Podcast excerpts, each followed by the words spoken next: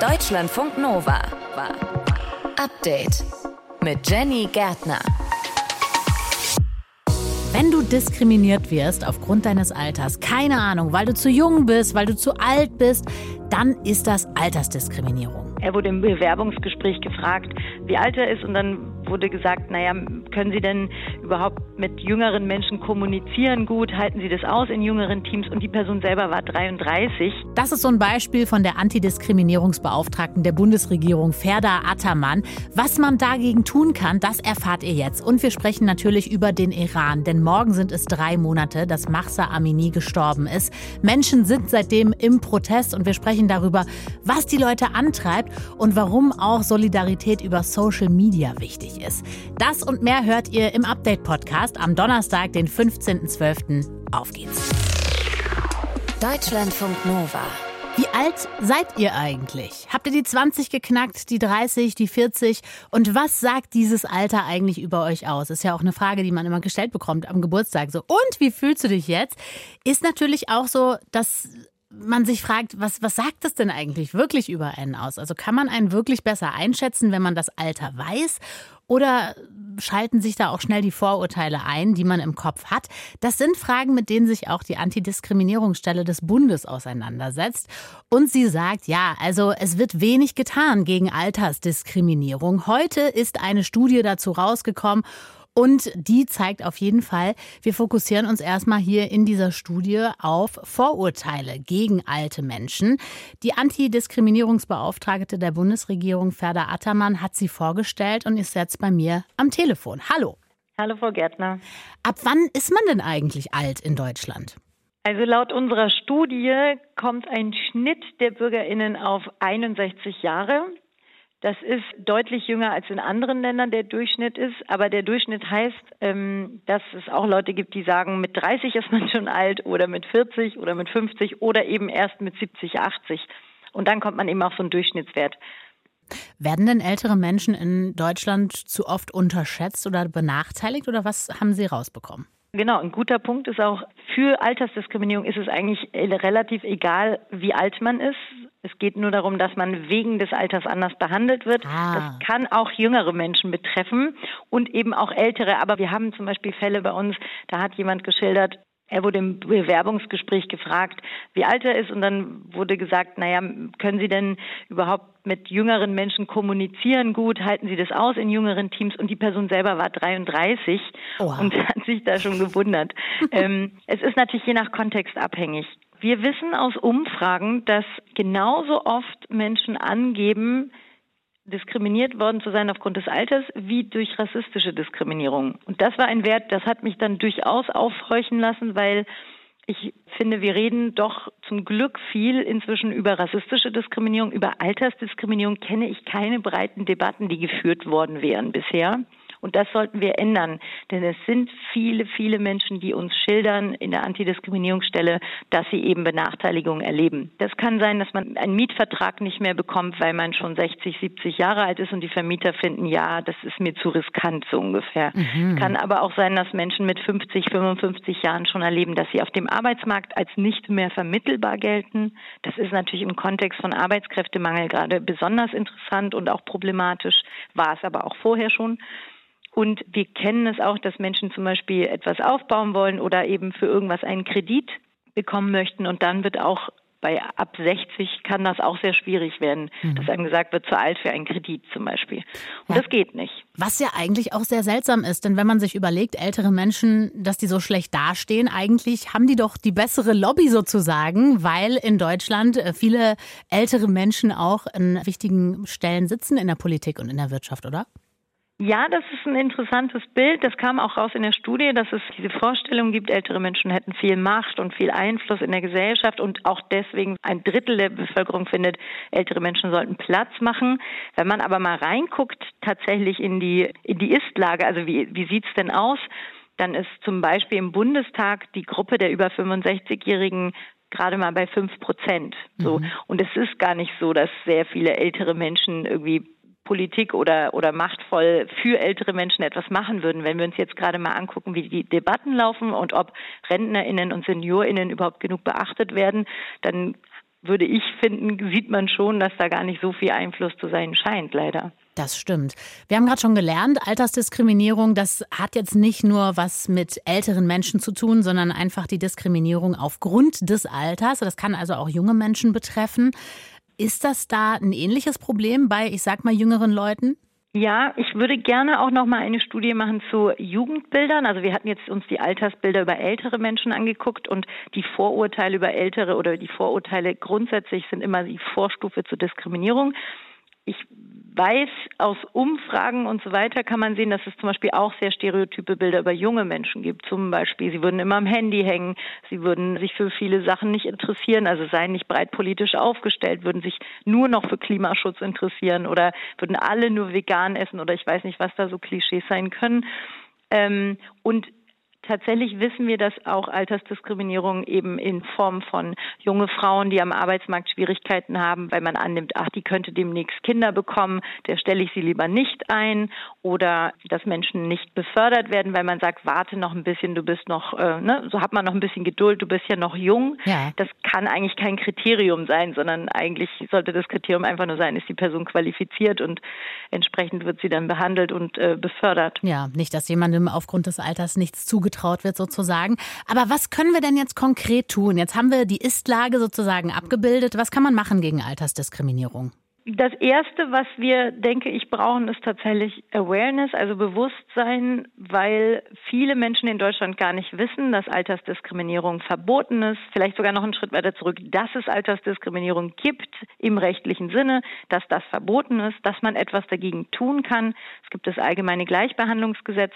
Und darauf kann man sich berufen. Man kann auch gerne bei uns, bei der Antidiskriminierungsstelle des Bundes anrufen oder uns eine E-Mail schicken und sich beraten lassen. Ist das, was ich erlebt habe, Diskriminierung im rechtlichen Sinn?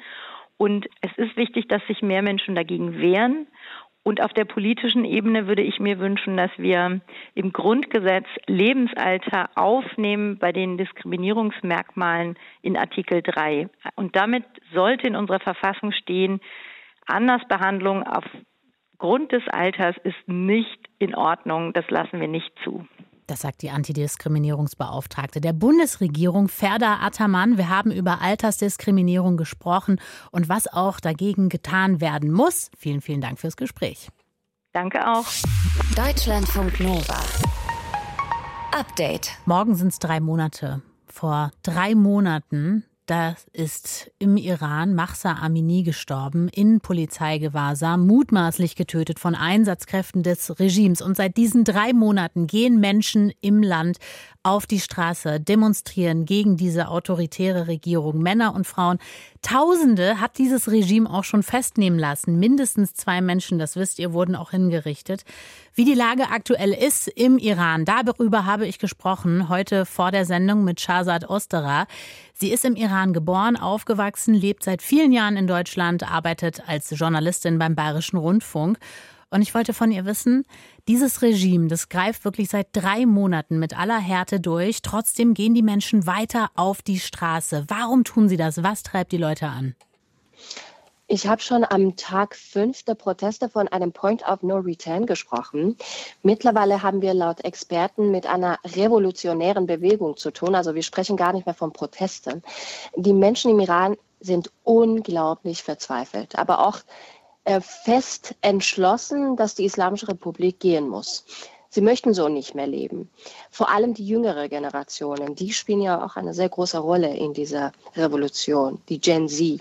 Und es ist egal, wie viel Angst die Islamische Republik schürt oder in welchem Ausmaß sie einen psychologischen Krieg führt, die Menschen werden weiterhin auf die Straße gehen. Sie werden auch weiterhin sich neue Protestwege überlegen oder streiken. Hm. Ich habe vor ein paar Tagen, als die Islamische Republik die zweite Hinrichtung in Verbindung mit den aktuellen Protesten vollzogen hat, mit meiner besten Freundin in Teheran gesprochen. Und er hat zu mir gesagt, weißt du, sie töten uns, damit wir Angst haben. Und mhm. ja, wir haben Angst, aber wir haben mehr Angst vor dem Tag, wo unsere Revolution scheitert und dieses Regime bleibt. Deswegen kämpfen wir weiter. Ja, es ist so unglaublich mutig, auch wenn man einfach mhm. weiß, dass Menschen da gerade hingerichtet werden und trotzdem zu sagen, hey, ich protestiere weiter. Was denkst du, sind Veränderungen denn eigentlich noch möglich oder auch realistisch? Wenn ich von einem Point of No Return spreche, dann meine ich, dass die Menschen im Iran nicht mehr zurückgehen werden zu diesem Punkt, wo sie vor der Ermordung von Gina Amini waren, also vor drei Monaten. Sie sind nicht mehr bereit, faule Kompromisse mit diesem Regime einzugehen.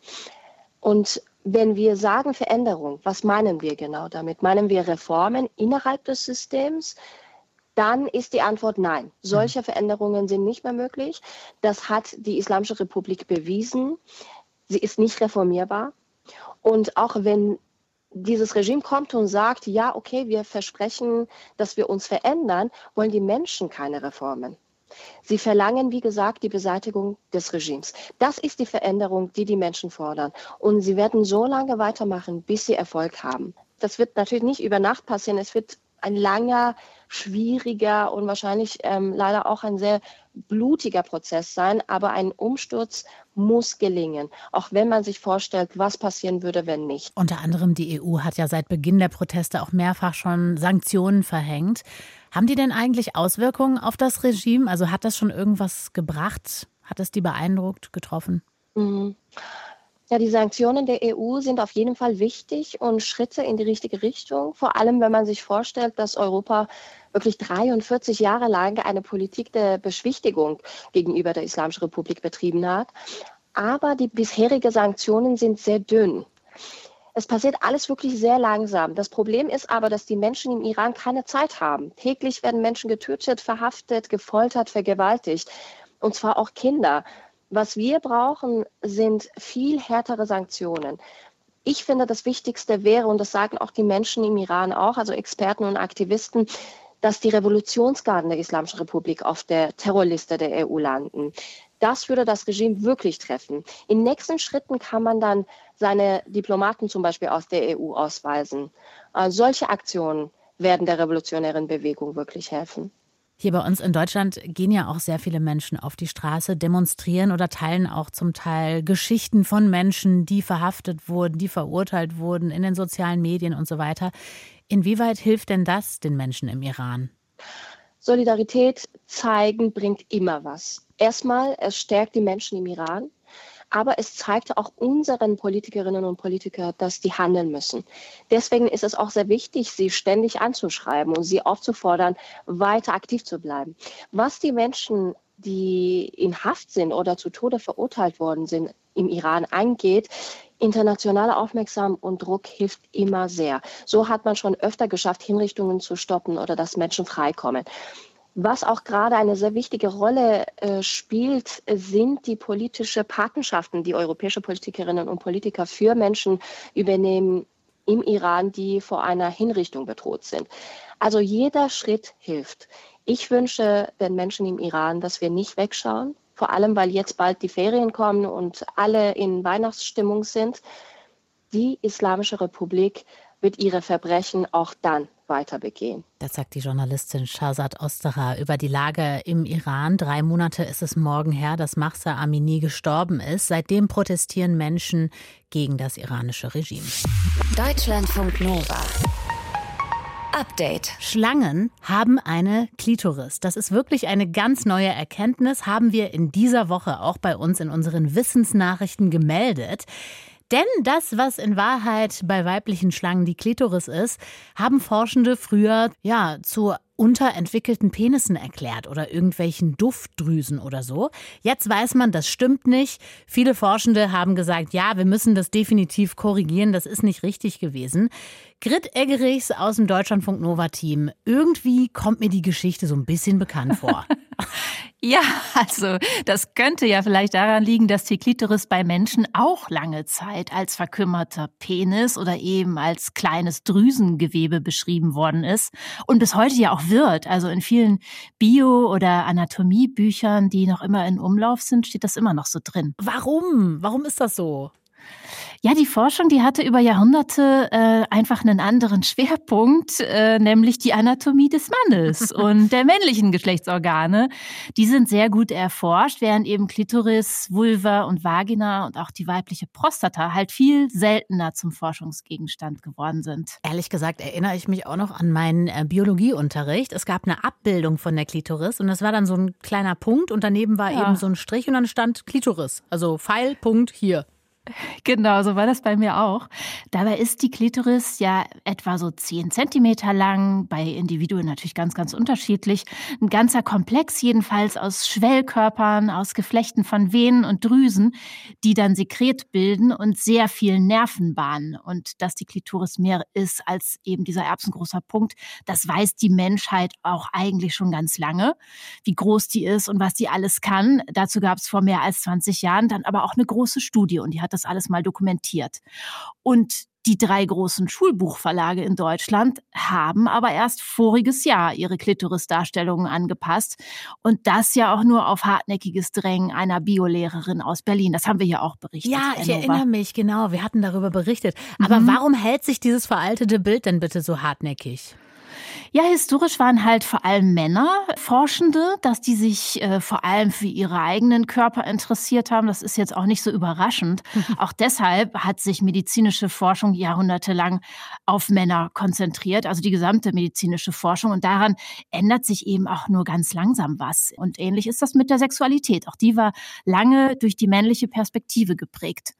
Genau zu dieser Frage hat die Kulturwissenschaftlerin Luisa Lorenz ein Buch geschrieben. Im 19. Jahrhundert finden wir ein sehr starkes Narrativ, das gesagt wird, ja, Frauen haben eigentlich kein eigenes Interesse und Bedürfnis an Sexualität. Sie haben Sex hauptsächlich, weil sie einen Wunsch haben nach Mutterschaft, das ist ihre Bestimmung oder eben ihrem Mann zuliebe, aber eigentlich nicht aus einem eigenen Bedürfnis heraus.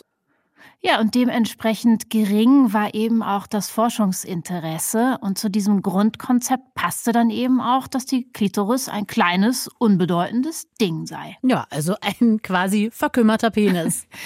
genau, das war ja jetzt bei den Schlangen äh, sogar auch wieder Thema und wurde auch so formuliert früher von den Forschenden. An der Theorie äh, muss man aber eigentlich nur das Wort verkümmert streichen. Dann ist schon viel dran an der Erkenntnis, dass Klitoris und Penis äh, sehr viel gemeinsam gemeinsam haben. Luisa, die hat sich in ihrem Buch nicht nur mit der Kulturgeschichte, sondern auch mit der Anatomie der Geschlechtsorgane beschäftigt. Das Interessante ist erstmal, dass Klitoris und Penis schon bei der embryonalen Entwicklung aus genau dem gleichen Gewebe entstehen. Also das sind Schwellkörper. Ne, beim Penis ist uns das relativ klar, dass der Schwellkörper hat und daraus besteht. Und bei der Klitoris ist das genau das Gleiche. Also tatsächlich ganz viel Ähnlichkeit und eben ein paar entscheidende Unterschiede. Aber die Grenzen sind eher fließend. Menschen mit Vulva und Klitoris, die haben auch eben eine Prostata, was wir seit einigen Jahren wissen, und können ejakulieren. Ist das eigentlich bei dieser Schlangenklitoris auch belegt? Nee, ähm, da sind die ForscherInnen noch ganz weit am Anfang. Die Schlangenklitoris ist bei vielen der männlichen Tiere eine doppelte, also man sagt auch Hemiklitoris dazu. Je nach Art und Individuum kann die Klitoris winzig sein, sogar ein Millimeter klein, wurde vielleicht auch deshalb häufig übersehen bei den Schlangen. Die Leute von der Studie, die sehen aber schon eine ganz deutliche Parallele zur vernachlässigten Forschung an der menschlichen Klitoris. Die Hauptautorin der Studie, Megan Falwell, die spricht von einer Kombination aus Nichtwissen und Nichtwollen. Und das will sie mit ihren Mitautorinnen jetzt ändern. Forscherinnen haben herausgefunden, dass Schlangen eine Klitoris haben. Bisher hat man diese Stelle für irgendein Drüsengewebe gehalten. Grit Eggerichs war das aus dem Deutschlandfunk Nova Team auch zu den Parallelen, die die WissenschaftlerInnen sehen, zur lange vernachlässigten Forschung an der menschlichen Klitoris. Deutschlandfunk Nova. Update. Immer Montag bis Freitag auf deutschlandfunknova.de und überall, wo es Podcasts gibt. Deutschlandfunk Nova